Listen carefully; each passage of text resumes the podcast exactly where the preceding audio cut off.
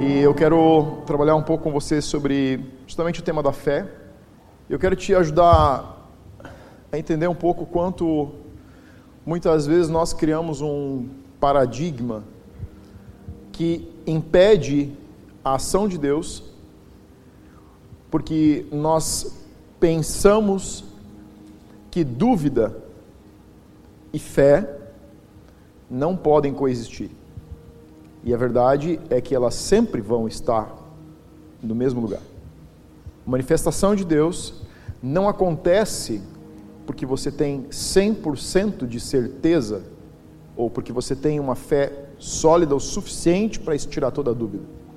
A verdade é que a fé se manifesta mesmo num ambiente de dúvida. E você pode ver curas, mesmo quando no teu coração você ainda está pensando, será que Deus vai fazer? Agora, como que a fé não é impedida pela nossa mente? O conceito que nós criamos é o seguinte: se eu tiver algum nível de dúvida, Deus vai ser impedido de fazer aquilo que a Bíblia diz que ele faz. Mas a verdade é que a dúvida sempre vai estar presente no nosso coração. Você sempre vai ter algum nível de dúvida. A questão não é que você precisa eliminar totalmente a sua dúvida. A questão é que você precisa aprender a inclinar o teu coração naquilo que Deus diz, mesmo em meio às dúvidas. Sempre que você tem um ser sobrenatural, divino como Deus em uma equação, e um homem decaído na mesma equação, você vai ter uma medida de humanidade, de dúvida, de medo, de incerteza, no mesmo lugar onde você tem uma medida de poder, de manifestação, de sobrenatural e de 100% de certeza de que Deus vai fazer. Nós precisamos entender que para onde nós inclinamos o nosso coração é que nós damos vazão para que se manifeste o poder. Ou vai ser uma fé negativa, uma fé impeditiva, uma fé que não move montanhas, ou vai ser uma fé que vai liberar o sobrenatural de Deus para acontecer. E aprender a andar no meio desse ambiente que precisa coexistir com as dúvidas e os medos que a gente tem no coração, sem ser limitado por eles, é que vai trazer o melhor de Deus para você e para mim durante a nossa vida na terra. Amém? Então eu quero ler com você, você pode abrir tua Bíblia em Lucas capítulo 1.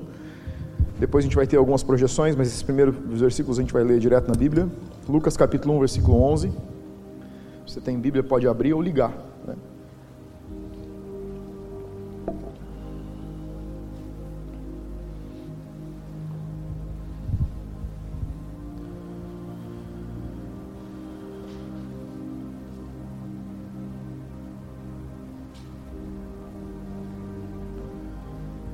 Lucas capítulo 1, versículo 11 diz assim: E eis que apareceu um anjo do Senhor em pé, à direita do altar do incenso. Vendo-o, Zacarias turbou-se e apoderou-se dele o temor. Disse, porém, o anjo: Zacarias, não temas, porque a tua oração foi ouvida e Isabel, tua mulher, te dará à luz a um filho, a quem darás o nome de João. Versículo 15 Pois ele será grande diante do Senhor, não beberá vinho nem bebida forte, e será cheio do Espírito Santo já do ventre materno. Versículo 18. E então perguntou Zacarias ao anjo: Como saberei isto? Ou seja, como tenho, posso ter certeza disso? Pois eu sou velho e minha mulher avançada em dias. Respondeu-lhe o anjo: Eu sou Gabriel que assisto diante de Deus e fui enviado para falar-te e trazer-te estas boas novas. Todavia, ficarás mudo e não poderás falar até o dia em que essas coisas venham a realizar-se, porquanto não acreditaste nas minhas palavras, as quais, a seu tempo, se cumprirão. O conceito histórico aqui é que Zacarias está no turno de Abias, sumo sacerdote, servindo no templo. E durante o seu momento de serviço, a gente não sabe exatamente o que ele está fazendo, mas o que se entende é que ele está trabalhando, colocando ou reacendendo incenso no santo lugar, ele tem a visão de um anjo parado do lado do altar. Zacarias e Isabel são um casal que não tem filhos. E essa questão no contexto histórico da época é uma questão muito difícil para uma família, não só para a mulher, mas para a família. Porque existem duas premissas que se entendia quando uma mulher não podia ter filhos e era estéril. Uma delas era: essa mulher deve ter tido algum tipo de relação sexual com o um homem antes do seu casamento e Deus está a está punindo por ter tido relações. Poderia ter sido com o futuro marido ou com outro homem, mas a verdade é que uma mulher estéril era uma declaração da punição por causa do pecado. Então, quando Zacarias e Isabel estavam juntos ou separados, aos olhos das pessoas eles eram muito julgados, eles sabiam disso. Tanto que o anjo diz: as tuas orações, ou seja, o anjo Zacarias tem insistentemente orado a Deus que reverta a situação da esterilidade. A segunda premissa é: um homem casado com uma mulher estéril não deveria ficar casado com ela mais do que 10 anos. 10 anos era o limite máximo. Com 10 anos de casamento, ele deveria dar uma carta de divórcio e se recasar com uma outra mulher, e isso seria uma condenação para aquela mulher, dizendo: Você não vale nada, você foi condenado eternamente ou durante toda a sua vida a viver sendo colocado no seu rosto o seu pecado, mesmo que isso não tivesse sido verdade. Mulheres não eram estéreis apenas por esse motivo se desconsiderava que talvez o homem fosse estéril. Porque a lei, de, o, o, conselho dos sábios e mestres na época era: se você casar de novo e essa segunda mulher também não tiver filhos, você se descasa, divorcia dela e vai continuando fazendo isso até você ter filhos. Então, você pode entender o contexto de que a mulher nessa época não tem grande valor e ainda é terrivelmente, se torna terrivelmente amargurada, oprimida por talvez uma verdade que seja uma grande mentira. Agora, quando Zacarias e Isabel vivem essa situação, eles, eles estão vivendo um nível de julgamento muito alto. E ele, ainda, além de tudo, é um sacerdote. Então, perante o povo, eles eram vistos de forma recorrente e de forma recorrente se sentiam julgados, oprimidos por uma realidade verdadeira, mas talvez não verdadeira na sua essência. Então acho que eu quero olhar quatro pontos com você que acontecem quando nós temos uma realidade, um fato limitador na vida que é contrário à palavra que Deus tenha te dado, que é contrário àquilo que Deus tem chamado você para viver.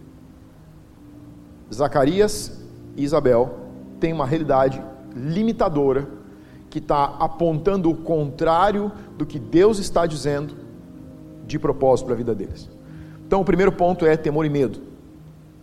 Lucas capítulo 1, versículo 12 diz assim: Vendo-o, ou vendo o anjo, Zacarias turbou-se e apoderou-se dele o temor. O que é importante você entender aqui é que o contexto do Antigo Testamento é que o Espírito Santo, ou o Espírito de Deus, falava apenas com pessoas específicas. Ungia reis para governo, ungia profetas para o ofício profético, sacerdotes para o templo e levitas para o serviço profético diário de manutenção do tabernáculo do templo. Então, você tem duas classes de pessoas: aqueles que podem ouvir a direção de Deus para a nação, pelo meio religioso, pela função religiosa, ou pela função de governo, que eram os reis, e você tem todo o povo que precisa ser governado pelos profetas, sacerdotes e levitas, ordenado e governado pelo rei.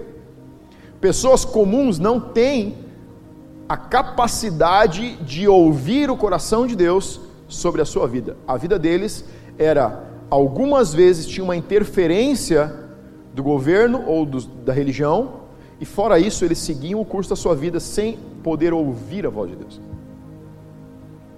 E aqui nós estamos chegando no momento crucial onde a forma que Deus vai começar a se dirigir aos homens na terra está chegando no momento de mudança até aqui você não pode ouvir a voz de Deus, a menos que você seja um sacerdote ou um profeta, que você ouve claramente, ou um rei que tem um contato direto com o sacerdote e profeta, ministério profético, em um nível que as pessoas não tinham.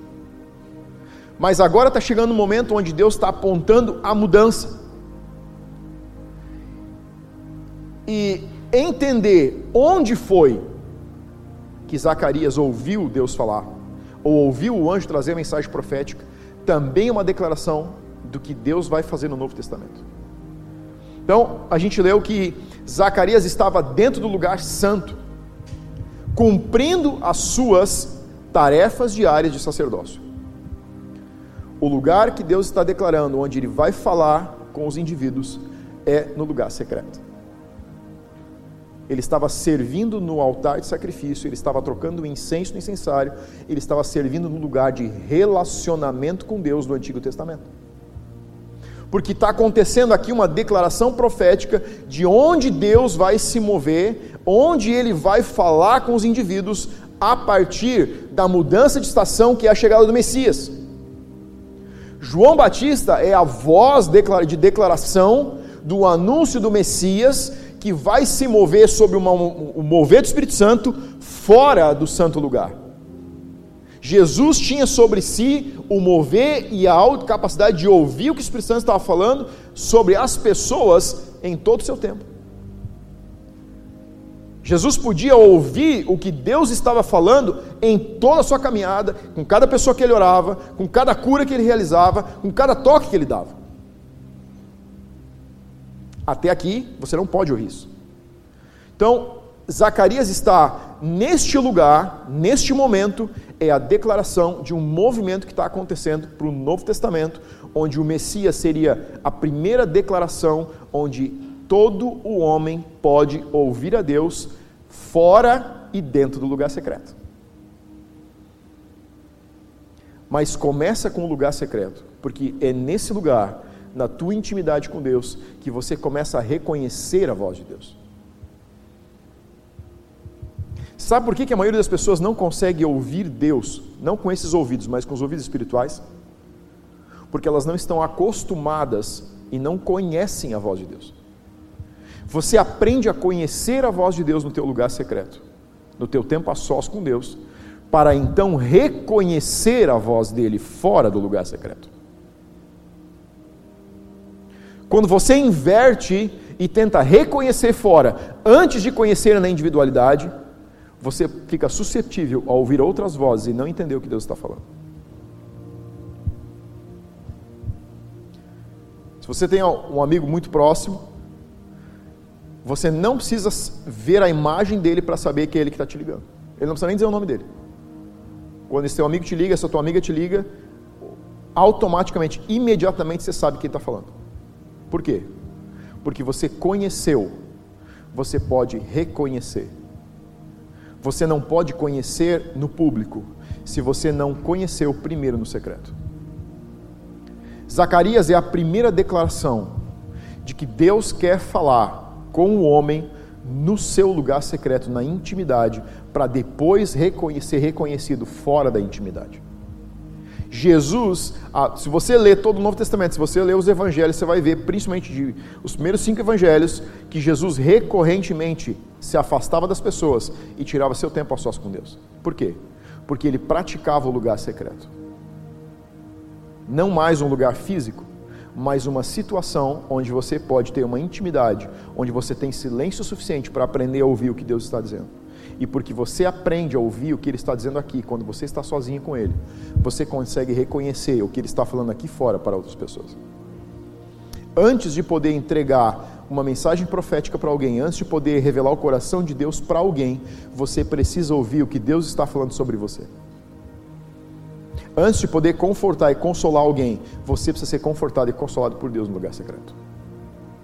Quem não pratica intimidade com Deus sozinho, não consegue praticar e revelar o coração de Deus fora desse lugar. Você se habilita no secreto para falar fora. Você não precisa abrir, apenas escute o que eu vou ler aqui, Daniel capítulo 9, versículo 20 ao 25. Daniel está exilado na Babilônia, e aí ele diz o seguinte: aqui Daniel falando, falava eu ainda e orava, e confessava meu pecado, e o pecado do meu povo de Israel, e lançava minha súplica perante a face do Senhor meu Deus, pelo monte santo do meu Deus, falava eu ainda na oração quando o homem Gabriel. Quem foi o anjo que encontrou Zacarias no santo lugar? Gabriel. Quem que está encontrando Daniel exilado na Babilônia? Gabriel. A mensagem que Gabriel leva para Zacarias é de que ele teria um filho, o nome desse filho seria João, e ele seria o precursor, seria a pessoa que iria preparar o caminho para o Messias. Sabe o que é que a mensagem que Daniel está recebendo na Babilônia? No seu tempo de oração, no seu tempo de jejum, no seu tempo de arrependimento, no seu tempo de confissão? Gabriel. Por quê? Porque quando você passa tempo suficiente se arrependendo, reconhecendo seus pecados, quando a gente passa tempo suficiente se humilhando, quando a gente passa tempo suficiente jejuando, quando a gente passa tempo suficiente ouvindo a voz de Deus no secreto, você conecta com a mesma unção profética de outras gerações. A unção profética que Daniel acessou na Babilônia foi a mesmo mover profético que Zacarias está acessando dentro do tabernáculo. E ele não estava dentro do templo nem no tabernáculo. Porque Daniel conseguiu entender fora do seu tempo, que ele poderia ser a habitação de Deus. Ele se colocou uma geração toda à frente. Ele, pela fé, ele conseguiu entrar dentro do tempo da graça. É a mesma explicação de por que você entende que quando Davi constrói o, tabernáculo de adoração, ele não constrói o Santíssimo Lugar, ele tem acesso à arca. Porque pela fé, todos os dias ele se posicionava no lugar da graça. Porque Abraão entendeu a mesma coisa. A Bíblia diz que Abraão, pela fé, alcançou as promessas que na vida física não havia alcançado. É uma visão profética, porque o relacionamento com Deus começa a alinhar o nosso coração com aquilo que Deus está falando e não com aquilo que a tua situação está dizendo. Sabe por que, que nós não enxergamos o que o coração de Deus diz sobre nós e sobre as nossas situações? Porque muitas vezes nós estamos fazendo o que Zacarias estava fazendo, enquanto tentava se relacionar com Deus. Ele tentava ver o que Deus estava dizendo, ao mesmo tempo que ele focava nas suas limitações, nos seus pecados, no seu passado, em tudo aquilo que era fator limitante na sua vida. Eu já sou velho, minha esposa é velha, além de tudo ela é estéril, a gente já está orando tanto tempo, Deus nunca me deu aquilo que eu pedi, então é bem certo que você, deve, que você que é um anjo é enviado por Deus deve estar enganado a respeito daquilo que Deus está dizendo. E aí Gabriel diz para Daniel: sabe e entende, desde a saída da ordem para restaurar e para edificar Jerusalém até o ungido, e aí com um maiúsculo, ao príncipe, sete semanas e setenta e duas semanas. Então Gabriel está trazendo a mensagem do Messias para Daniel, porque ele conseguiu se posicionar no lugar onde ele consegue ouvir o coração de Deus sobre as outras pessoas, porque ele entendeu primeiro a voz de Deus sobre ele mesmo. Lucas capítulo 1, versículo 26 diz assim: Predito o nascimento de Jesus. Então a gente estava falando de Lucas capítulo 1, versículo 11, quando Zacarias se encontra com o anjo e ele fala de João Batista, que vem trazer a missão de preparar o caminho para o Messias no versículo 26 do mesmo capítulo, Gabriel se encontra com Maria. E ele diz o seguinte: No sexto mês foi o anjo Gabriel enviado da parte de Deus para uma cidade da Galiléia chamada Nazaré. O mesmo anjo que encontrou Daniel no Antigo Testamento, que encontra Zacarias no tabernáculo, encontra Maria para entregar a mesma mensagem profética a respeito do Messias. Sabe o que isso quer dizer? Quando você fica sozinho, quando você se isola, quando você fecha a porta do teu quarto, quando você fecha a porta da tua sala e tira o teu tempo com Deus, é nesse lugar que o Messias vai se apresentar. É nesse lugar que nós podemos aprender a conhecer Jesus como Ele é. Você não pode conhecer Jesus a partir de uma pregação. Você não pode conhecer Jesus nem em uma linha de oração. Você precisa individualmente se relacionar com Deus se você quer conhecer quem Ele é. Número dois. A primeira coisa que Zacarias fala para o anjo foi: Quais são as minhas garantias? Quais são as minhas certezas? Lucas capítulo 1, versículo 18, diz assim: Então perguntou Zacarias ao anjo: Como saberei, como vou ter certeza disso? Pois eu sou velho e minha mulher avançada em dias. Então ele está trazendo uma relação de impedimentos para aquilo que o anjo está dizendo. A realidade de Zacarias, que Zacarias está vendo, é muito diferente da realidade que está acontecendo. Constantemente nós focamos nas nossas limitações, nos nossos problemas, na nossa idade, no que nos faltou, para colocar como impedimentos para aquilo que Deus está dizendo. porque nós focamos mais no meio, no mundo natural, do que no mundo espiritual, a respeito de onde vêm as declarações de Deus. Por que, que eu preciso passar tempo com Deus? Porque eu não posso ter um caráter e uma perspectiva transformada, a menos que seja no meu relacionamento com Deus. Você não consegue mudar o que você pensa, ou não consegue alinhar o que você pensa sobre si com o que Deus pensa sobre você, a menos que você tenha uma vida individual com Deus. Esse é o lugar onde você consegue alinhar a tua perspectiva, o teu coração, e não só a tua audição, aquilo que Deus está falando. Lucas capítulo 1, versículo 15 diz assim: Pois ele será grande diante do Senhor não beberá vinho nem bebida forte, será cheio do Espírito Santo, já desde o ventre materno. Então o anjo traz a mensagem de João Batista e ele diz para Zacarias: O teu filho vai ser grande diante de Deus. Ele também está dizendo, ele vai ser pequeno diante dos homens. O nosso propósito, o motivo por que Deus te criou, o motivo por que você está aqui, o motivo por que Deus encontrou você, não pode ser validado pelo valor que as pessoas dão para você. Ele tem que ser validado naquilo que Deus diz sobre você. Sabe que você começa a destravar na tua cabeça? Você começa a entender que não é a respeito de promoção de pessoas não é a respeito da perspectiva das pessoas, não é a respeito da avaliação das pessoas, não é o que a tua família, não é o que teus amigos, não é o que a tua comunidade, não é o que teus vizinhos, não é o que o teu passado e não é o que o teu presente dizem sobre você que vale alguma coisa. Quando você entende que o que você importa para Deus é o que realmente conta nessa vida, você não precisa de uma grande plataforma para se sentir completo servindo a Deus. Você entende que você ajudando em uma linha de oração, que você ajudando em uma linha de oferta, que você ajudando a limpar o banheiro, que você servindo num café, que você recepcionando pessoas, está construindo para o quadro geral que Deus está pintando. Sabe qual é o nosso problema? Microvisão, enquanto que a perspectiva de Deus é uma macrovisão. Dias atrás, meu filho perguntou: Pai, você tem uma ideia quanto vale a pintura da Mona Lisa? Se não, ele falou o valor lá, é tão grande que até esqueci, não sei quantos bilhões de dólares. Quando você olha para o quadro da Mona Lisa, você tem a perspectiva das pessoas normais. Sabe qual é? Um quadro que vale um valor exorbitante em dinheiro. Sabe qual a visão dos maiores artistas sobre a Mona Lisa, eles pegam lupas para olhar a conexão entre os pequenos pontos que você nem presta atenção. Porque são pequenos pontos que fazem aquela pintura toda ter algum valor para a humanidade. É assim que Deus olha para mim e para você. Você não precisa ser um quadro, você precisa ser um ponto em um grande quadro que Deus está pintando desde a fundação do mundo. O seu propósito, o meu propósito, está em ser o ponto que Deus quer que eu e você sejamos, para que a pintura tenha um valor eterno.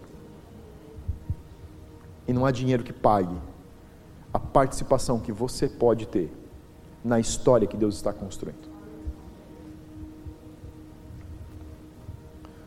Quando você entende que o propósito que Deus tem para você é único, não importa o que as pessoas dizem, e passa a importar menos o que o teu passado diz e o que a tua situação presente está dizendo. Quando você consegue entender que existe um propósito, porque tudo que aconteceu na tua vida, existe um motivo de cada porquê que você se pergunta. Você começa a entender que cada declaração de ofensa, cada vale que você passou, foi uma conquista que Deus te permitiu para a redenção. Escuta o que eu vou te dizer. Algumas pessoas aqui lamentam momentos que marcaram a sua vida com dor. Deus não escolheu você para sofrer, mas Ele olha para esse momento de dor como algo que você pode redimir em outras pessoas. Porque você só pode redimir algo alguém que venceu aquela situação. Eu, eu sinto muito forte. Tem pessoas aqui que olham para situações da sua vida e se sentem fracassados porque tiveram que passar por aquele quadro. Deus tem uma perspectiva totalmente diferente. E Ele olha e diz: porque você passou por isso, você pode redimir isso de outras pessoas. Isso habilita você a ser a voz do coração de Deus para alguém que eu mesmo não posso ser. Você já viu o casal que não tem filhos querer aconselhar quem tem filhos? Só quando você tem os seus próprios gremlins, você sabe como é. você está comigo? Você entendeu a brincadeira? É, é isso. Só quando você tem os seus próprios monstrinhos, que você sabe que você precisa dominar aquelas criaturinhas. E quando você tem os seus próprios, você descobre que cada um, eu tenho dois, que os dois são dois universos diferentes. Você fica, você fica se perguntando como que pode dar dois seres tão diferentes na mesma casa. É mais ou menos a mesma coisa.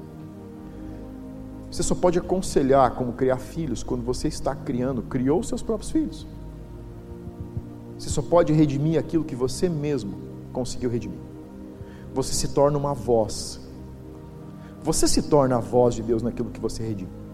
Atos 4, versículo 13, diz assim: Ao verem a intrepidez de Pedro e João, sabendo que eram homens iletrados e incultos, admiraram-se e reconheceram que haviam eles estado com Jesus.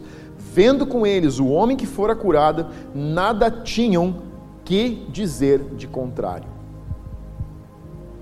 Você sabe por que Pedro e João foram reconhecidos como terem andado com Jesus? Não era por causa da sabedoria, não era por causa do estudo, não era por causa de um curso de teologia, era porque eles tinham um testemunho vivo ao lado deles. Porque as pessoas olhavam para o homem que havia sido curado, eles olhavam para Pedro e João e diziam: Não dá para negar que eles andaram com Jesus, porque Jesus fazia o que eles estão fazendo. A mensagem que nós precisamos pregar precisa ser alinhada com o testemunho que nós carregamos. Não é quanto você fala, não é o que você diz, é o que você mostra, é o que você revela. O mundo não está procurando, as pessoas não estão procurando frases bonitas. O Instagram está cheio delas. E contra cada uma delas você pode fazer uma afirmação contrária. Mas contra um testemunho nada pode mais ser dito. É para isso que nós somos chamados a viver um relacionamento com Deus. Para que não haja argumento de quem você é hoje. E sabe qual a melhor coisa que pode acontecer? As pessoas olharem para você e lembrarem quem você era ontem. Porque só sabendo quem você era ontem, elas podem reconhecer quem você é hoje. E porque elas olham você hoje, e comparam com você de ontem, elas não têm mais argumento. Não é o quanto você fala, não é o quanto você justifica, não é o quanto você conta, é o quanto você revela, é o quanto você apresenta, é o quanto nós espelhamos Cristo, que pode fazer a diferença no mundo que nós vivemos. Número 3. Fique quieto e continue declarando o que Deus fala sobre você. Olha o que diz Lucas capítulo 1, 19. Respondeu-lhe o anjo: Eu sou Gabriel que assisto diante de Deus e fui enviado para falar-te e trazer-te estas boas novas. Todavia, ficarás mudo e não poderás falar até o dia em que estas coisas venham a realizar-se, porquanto não acreditaste nas minhas palavras, as quais ao seu tempo se cumprirão. Ou seja, se você falar, você vai estragar tudo. Gabriel, quando Zacarias disse: Eu quero uma garantia daquilo que você está me prometendo, o anjo foi, pelo menos sarcástico, sarcástico não, ele foi um, um, um bom piadista. Ele disse: Você quer uma garantia? Eu vou te dar. Você vai ficar mudo, porque eu preciso proteger a palavra profética de você mesmo. O maior inimigo do maior pedido de Zacarias era ele mesmo. O que ele mais havia pedido para Deus era um filho. Agora, quando ele está tendo a promessa de um filho, ele mesmo está se tornando a voz de negação do cumprimento da promessa. Imagina que você pediu algo muito para Deus, e quando Deus diz, então tá bom, agora chegou o momento, você diz assim: ah, eu duvido. Não pode ser verdade. Isso não vai acontecer. O anjo precisava proteger a mensagem profética calando a boca de Zacarias. E não só a boca, ele ficou surdo. Mudo e surdo. Depois você vai ver. Às vezes, ficar quieto é a melhor coisa que você pode fazer para cooperar com o que Deus está construindo em você. Olha o que diz Lucas 1,60. De modo nenhum respondeu sua mãe. Então aqui eles já estão depois do nascimento de João Batista, na apresentação de João, e estão querendo colocar o nome do menino de Zacarias, porque era costume da época colocar o nome do pai no filho. E quando a mãe é perguntada sobre isso, porque Zacarias está mudo ainda, a mãe diz assim: o nome da criança é João. E eles estão dizendo: não, mas você não tem nenhum João na família, como que você vai quebrar os costumes? Como que você vai quebrar a liturgia? Como que você vai mudar a maneira como a gente faz as coisas? Se você tem uma palavra profética, se você tem um chamado de Deus, se você ouviu algo de Deus e está alinhado com a tua realidade, é bem provável que não tenha sido a voz de Deus. Porque quando uma mensagem profética vem, ela é muito diferente da realidade que você conhece. Porque ela depende de fé para ser construída e não da realidade natural.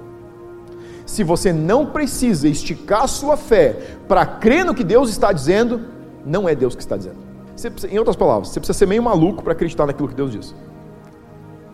Pessoas sãs, normais, matemáticas não conseguem ter uma fé sincera e pura como de uma criança. Se você acordar de manhã, pegar teu filho de 3, 4 anos, e para ele, a gente vai dar uma volta de avião depois do meio-dia, ele acredita. Ele acredita. Você vai ter que depois construir uma verdade diferente para ele acreditar na segunda. Por quê? Porque eles acreditam com o coração de uma criança. Zacarias tinha perdido seu coração de criança. E por ter perdido seu coração de criança, ele precisava aprender a ficar quieto. Deus prefere ouvir as loucuras de uma criança do que a sanidade da religião. Porque a sanidade da religião limita o poder de Deus. Se a religião que você segue é totalmente sã, talvez Deus não esteja mais nela. Porque se você olhar para a história da libertação do povo de Israel, se você olhar para a redenção do mundo, e se você olhar para o que Deus vai fazer no final dessa era, desse kairós de graça, não existe muito nexo em tudo que está acontecendo. Porque não é a respeito de uma sequência de fatos lógicos, é a respeito de um poder que supera tudo que você pensa, imagina e pode acreditar. Não depende da sanidade do homem para o poder de Deus se manifestar. Depende apenas de um coração e uma fé sincera. Porque Zacarias precisa ser calado na sua lógica ele precisa ser calado. O anjo olhou para Zacarias e disse assim: Sabe o que eu vou fazer por você? Vou te, fazer o, vou te dar o melhor remédio que você pode ter. Cala a boca e não fala até o bebê nascer. E tem mais, vou te deixar surdo. Por que mudo e surdo? Mudo para não falar besteira e contrariar o que Deus estava dizendo, e surdo porque ele andava ouvindo pessoas que ele não deveria ouvir. Quando você começa a sentir o teu coração queimar por algo novo em Deus, as tuas velhas companhias não fazem mais sentido. Alguém está comigo? E você fica dizendo não pode ser verdade. Deixa eu dizer algo para você. Se Deus estiver te chamando para uma realidade nova, você precisa se relacionar com pessoas novas. E não é porque aquelas pessoas não são mais importantes, é porque Deus está dando alguma coisa diferente para você carregar. E talvez Deus esteja colocando você em uma estação diferente, é só isso. É só porque chegou o teu momento. Zacarias ia estragar tudo se ele pudesse falar. Ele já estava estragando. Ele ouviria vozes que ele não deveria ouvir. As mesmas vozes que estão dizendo: o nome da criança tem que ser Zacarias. E a mãe está dizendo: não, não, não, não. O nome da criança é João. Não, mas isso é contra os costumes da gente. Deus não respeita as nossas lógicas. Ele não precisa delas. Ou elas são inoperantes para o mover sobrenatural de Deus. Você quer se mover mais por fé? você precisa se arriscar mais. É por isso que é fé e risco. É porque não anda na lógica. é porque você precisa dar um passo onde você não está vendo, mas é mais seguro por causa da realidade de Deus que está na situação. E perguntaram por acenos: por que, que você precisa fazer gestos uma pessoa? Porque ele é surdo. Se a pessoa consegue te ouvir e ele é mudo, você não precisa fazer gestos, só precisa falar com ele. E ele vai dizer que sim, vai dizer que não, vai desenhar, porque não consegue falar. Mas se você precisa fazer gestos, é porque esse cara é surdo. Zacarias estava surdo e mudo quando saiu daquele lugar. Então, pedindo ele uma tabuinha, escreveu: João é o seu nome. E todos se admiraram. Olha só. Quando Zacarias está lá no templo, servindo, e o anjo encontra com ele, ele pede garantias. Aí o anjo diz assim: Bom, estou entendendo de Deus que você deve ficar mudo e surdo durante nove meses para você ter o teu tempo com Deus.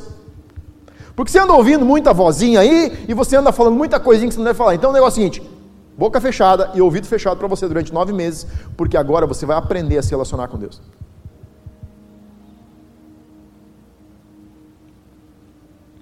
Sabe qual é o primeiro problema de alguém que começa a ter uma experiência com Deus? Pressa demais. Em vez de sentar e ficar escutando uma temporada para aprender a conhecer a voz, sai caminhando e correndo, porque quer dizer o que Deus está falando. Você precisa primeiro acostumar com a voz. Você precisa aprender a reconhecer a voz. Você precisa ter paciência para ouvir uma vez. Você precisa ouvir duas vezes. Talvez você tenha que ouvir nove meses. Talvez seja que nem gestação de elefante, que seja um pouquinho mais que nove. Não tem problema. Dê tempo ao tempo. Não saia caminhando antes de aprender a sentar. Talvez você esteja na temporada de ficar de boca fechada. Teoricamente, sim, está de máscara, né? É, mas imagina que talvez Deus tenha te amordaçado. E se você não, se é difícil ficar quieto, talvez esteja sendo a temporada onde a tua fé é mais testada. Dê tempo ao tempo. Dê tempo ao tempo. Quando Zacarias foi rápido em falar, ele duvidou do que o anjo estava dizendo. Quando ele ficou lento para falar, a primeira coisa que ele diz não foi: consigo falar. A primeira coisa que ele disse foi: É João. Eu sei o que o anjo falou. O anjo falou para mim lá no templo que era João. E aí ele segue. Diz assim: E imediatamente a boca se lhe abriu, e desimpedida a língua falava louvando a Deus. Depois de uma temporada de ficar quieto, você vai parar de falar besteira.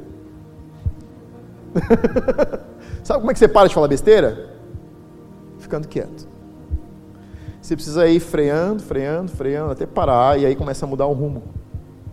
Foi isso que Deus fez com Zacarias. Ele precisava fazer o seguinte, cara, eu vou fazer você ficar quieto, porque o melhor remédio para você ficar bem mudo. Eu imagino que Isabel deve ficar, ter ficado feliz. Porque Isabel era mais sábia do que Zacarias.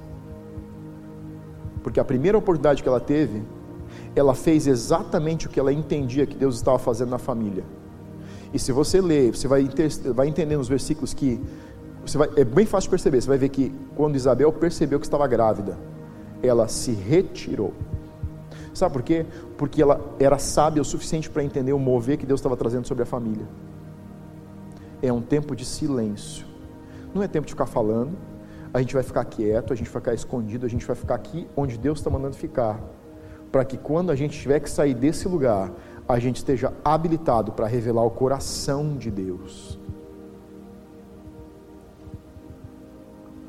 Porque essa família tem um problema com comentários desnecessários. Essa família tem um problema com vozes que não são as vozes de Deus. Essa família tem um problema de se conectar em ouvir e falar das outras pessoas, em falar de situações que eles não gostam e geralmente, quando a gente tem problema com essas coisas, Deus manda a gente sentar no banco e ficar bem.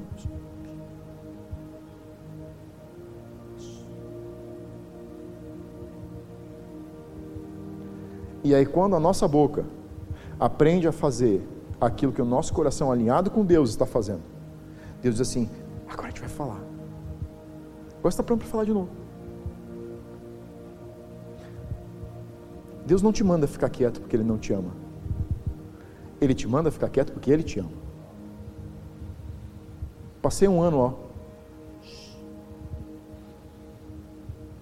E foi o melhor ano da minha vida. Porque a minha perspectiva sobre o que Deus diz é totalmente hoje do que era antes, quando eu falava demais. Sabe como que você sabe se houve um tempo de avivamento? Se houve um tempo de silêncio. Se houve um tempo de ficar sentado. E sabe como é que você reconhece a segunda ponta do avivamento? Se os comentários, se as frases, se as afirmações, se as palavras sobre a família, se as palavras sobre as pessoas são alinhadas com o coração de Deus. Aí você consegue olhar e dizer assim: hum, o testemunho revela o coração de Deus. Então isso aqui passou por um avivamento. Sabe como que uma igreja é reconhecida por ter passado por um avivamento? Porque ela não fala mais dos problemas da sociedade. Ela ora os problemas da sociedade. Sabe como que Deus, como que nós vemos a nós mesmos se passamos por um avivamento pessoal? Quando nós não falamos mais uns dos outros, mas quando nós oramos uns pelos outros. Sabe como que você reconhece se você passou por um avivamento pessoal? Quando você não precisa mais fazer comentários depreciativos, mas quando você consegue fazer o que Daniel fez com o espírito profético: arrependimento, confissão, oração, clamor e intercessão para que Gabriel se manifestasse. Porque nós alinhamos o nosso coração como Deus pensa e sente. Nós habilitamos um espírito e um mover profético que traz transformação.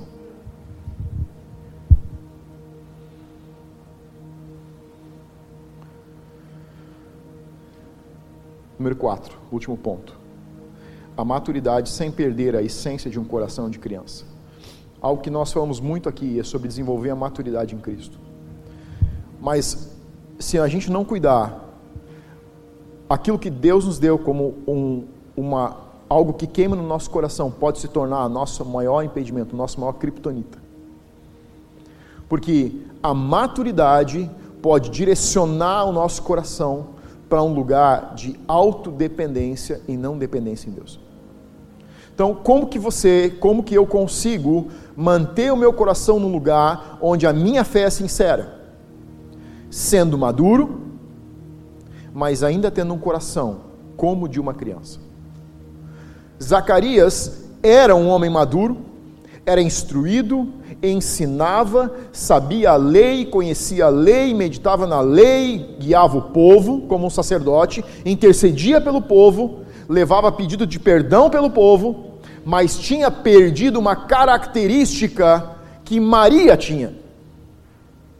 Olha só, Lucas capítulo 1, versículo 34.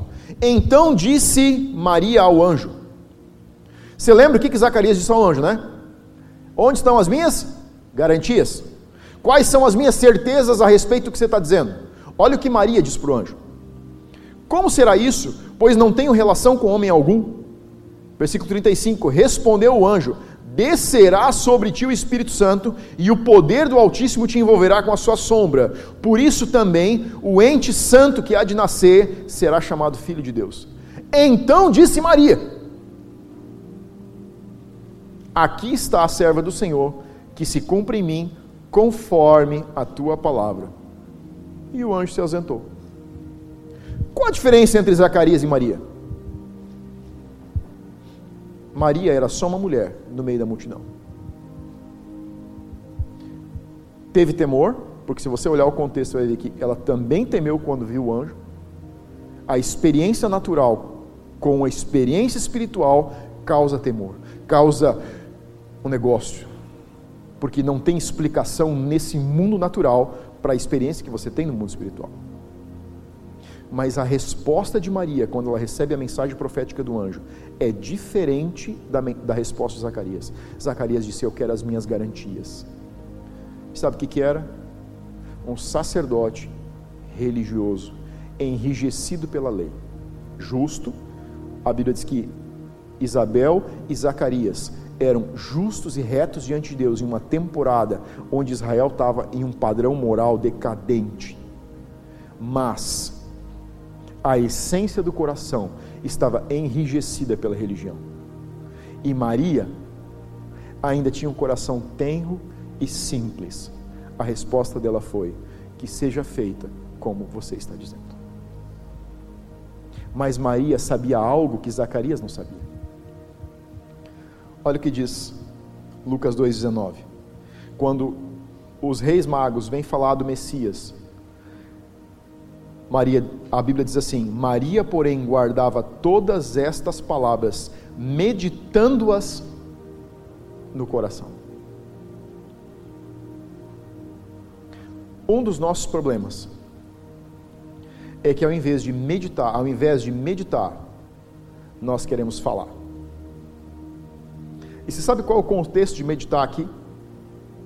O contexto original diz conversar, deliberar, aconselhar-se a si mesmo.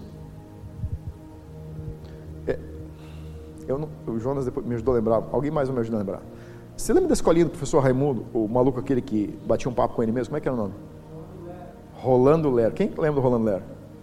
É, você pecou comigo também, né? Tá. Não sou pecador sozinho aqui hoje. O Rolando Ler dizia que ele levava um papo com ele mesmo. A meditação é quando você senta para ter um papo consigo mesmo. Porque o teu espírito precisa transmitir algo para a tua alma que ela não crê. Maria conversava com ela mesma para manter aceso as promessas que Deus tinha falado sobre Jesus. E porque ela mantinha vivas essas palavras, ela começava a pensar a partir daquelas palavras. Você sabe por que, que a leitura da palavra e a meditação, só ler a Bíblia, não transforma você? Porque você pode ler a Bíblia o quanto você quiser, se você não sentar para bater um papo com você mesmo a respeito do que você está lendo, é só mais informação. Dias atrás eu falei para uma pessoa, disse, se você conseguir fazer o teu devocional pela manhã, faça pela manhã. Porque você passa o dia todo batendo um papo consigo mesmo. Tira um tempo, senta na grama em algum lugar, diz assim, ó, oh, senta aqui, vamos conversar eu e tu. Vamos conversar eu e eu. E porque você medita naquilo que Deus está falando sobre você, e porque você medita naquilo que Deus já falou sobre você, e porque você traz à memória aquilo que Ele já disse para você, e aquilo que Ele já falou no teu lugar secreto, e aquilo que você já viu saltar da Bíblia sobre você mesmo, a tua alma começa a alinhar, e porque você começa, a tua alma começa a se alinhar, você começa a se transformar. Transformação é resultado de meditação. E meditação é resultado de relacionamento. Só o relacionamento te dá material, matéria-prima o suficiente para a meditação. E só matéria-prima o suficiente na meditação é que causa a transformação. Por isso que a gente precisa passar por um tempinho sentado. Não só uma temporada, mas todos os dias admoestar, ter um papo consigo mesmo a respeito daquilo que Deus está dizendo. Porque se você não relembrar aquilo que Deus disse sobre você, o mundo vai fazer as afirmações que ele já fez um dia sobre você. E você não é o teu passado, e você não é as tuas afirmações, e você não é quem as pessoas lembram. Você é quem Deus está dizendo que você é hoje e quem ele diz que você vai ser amanhã. Mas isso não acontece sozinho, eu e você precisamos focar no hoje e no amanhã, para que o ontem faça parte do passado. Quando você fica preso ao teu passado, reafirmando feridas, reafirmando lembranças, reafirmando dores, trazendo memória as dores, você continua se renovando para ser o que você era. Mas quando a gente consegue olhar para um passado no passado e para um presente depositado no futuro, nós começamos a viver aquilo que Deus diz sobre nós hoje. Maria sabia deliberar e aconselhar a si mesma a respeito do que Deus estava dizendo através daqueles reis.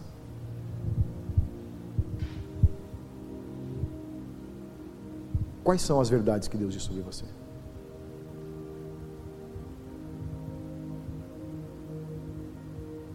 Você está vivendo de lembranças? Ou você está vivendo de um futuro que Deus está falando?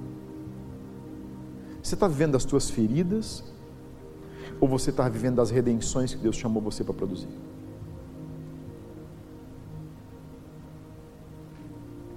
Você é quem as pessoas dizem que você foi? Ou você está se transformando naquilo que Deus diz que você vai ser? Você não pode ver a mudança hoje, mas você tem que ver a mudança de amanhã para que ela faça parte da tua vida hoje. A Bíblia diz: Eu bem sei os planos que tenho sobre vós, e são planos de bem Todos nós temos um passado obscuro. Eu tenho o meu. Bem obscuro. Mas eu não sou mais aquele passado. Eu ainda sou hoje e vou ser o amanhã. Porque eu quero aconselhar a mim mesmo naquilo que Deus está dizendo.